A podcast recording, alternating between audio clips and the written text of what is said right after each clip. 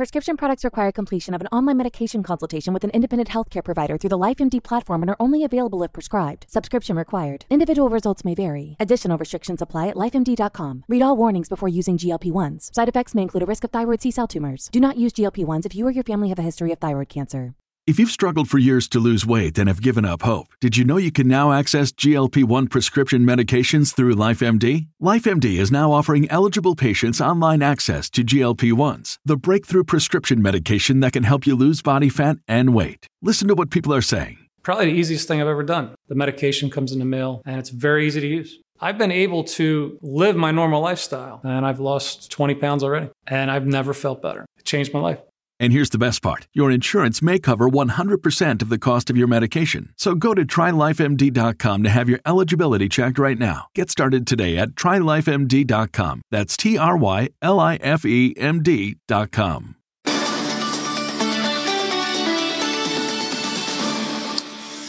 Bonsoir Claire. Bonsoir Edwige, bonsoir à tous. Et on commence par le Brexit. Euh, cet après-midi, Londres a fait un geste après les déclarations très pessimistes ce matin de Michel Barnier. Oui, un changement à trois jours du prochain sommet européen et à quelques semaines de la fin des négociations, quel que soit leur résultat d'ailleurs.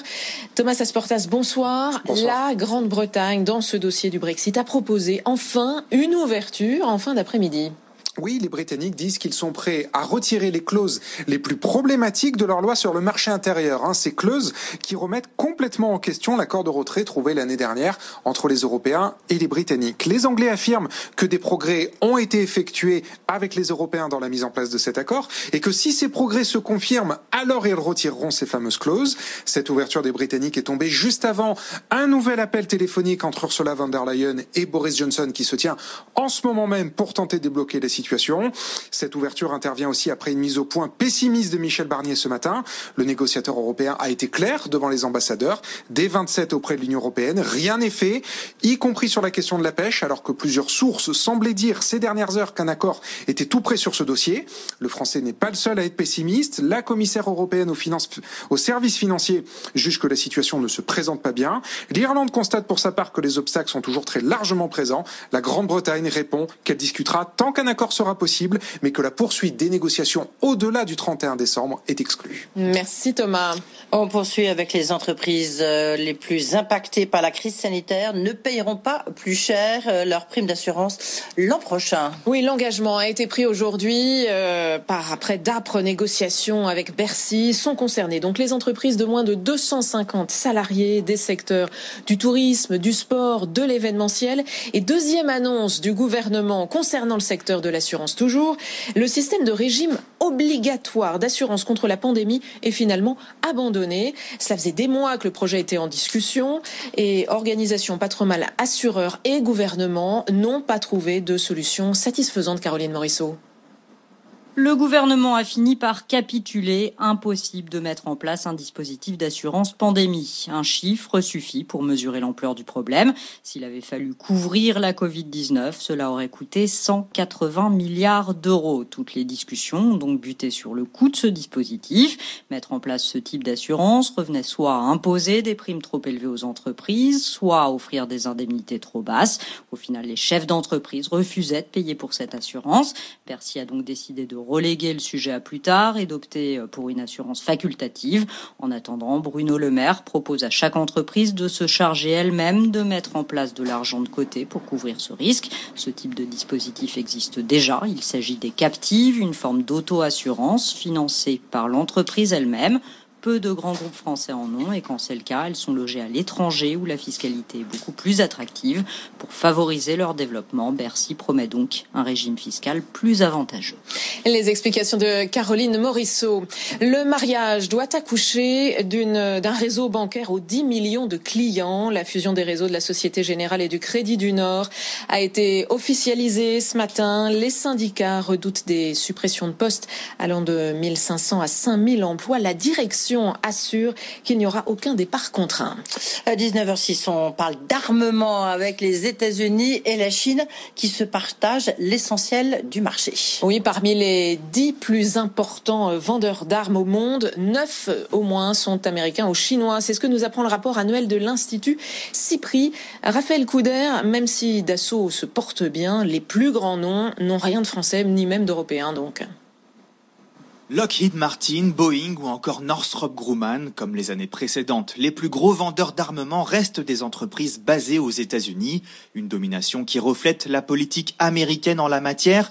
Les États-Unis ont le plus gros budget mondial dédié à l'armement, juste derrière les entreprises chinoises qui représentent désormais 16% des ventes des plus gros armateurs. Elles profitent de la hausse des dépenses militaires initiées par Pékin en 2015. L'Europe apparaît pour sa part en ordre dispersé conséquence de l'absence de grands champions continental. Mais mis ensemble, les six entreprises européennes pèsent tout de même 18% des ventes. Dassault fait notamment un bond de la 38e à la 17e place, porté par ses exportations de Rafale l'année dernière. Enfin, pour la première fois, le Moyen-Orient se fait une place dans le club des 25 plus gros vendeurs. Edge, une entreprise des Émirats arabes unis, se classe 22e, une entrée qui illustre la volonté d'indépendance militaire grandissante des pays du Golfe. Les explications de Raphaël Couder. Barbara Dalibar va remplacer Michel Rollier chez Michelin, l'ex numéro 2 de la SNCF et aujourd'hui présidente de CITA, prendra la présidence du conseil de surveillance de la au Bibendum. La nomination de Barbara Dalibar prendra effet à l'issue de la prochaine assemblée générale du groupe Clermontois. Fini les paysages enneigés des montagnes suisses. Le Forum économique mondial se tiendra l'an prochain à Singapour au mois de mai. Les organisateurs ont estimé que ce territoire asiatique était un meilleur endroit pour garantir la sécurité des participants comparé à la station de Davos. On ne skie pas à Singapour en plus. oui, il y en a qui vont être déçus, c'est sûr.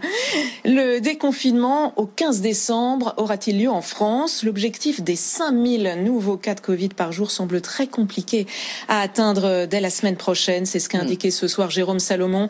Le directeur général de la santé déplore que le nombre de contaminations quotidiennes ne baisse pas plus depuis quelques jours.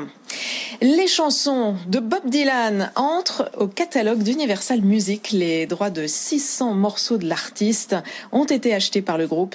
Il s'agit de l'une des plus importantes acquisitions de l'histoire de la musique. Alors aucun montant n'a été dévoilé officiellement, mais selon le New York Times, la transaction pourrait dépasser tout de même les 300 millions de dollars.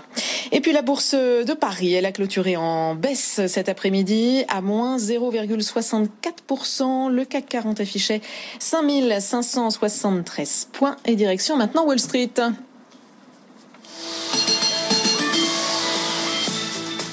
Wall Street où l'on retrouve euh, Sabrina Quagliozzi. Sabrina, la bourse de New York, après des records vendredi, s'est calmée, donc euh, place à une séance euh, partagée.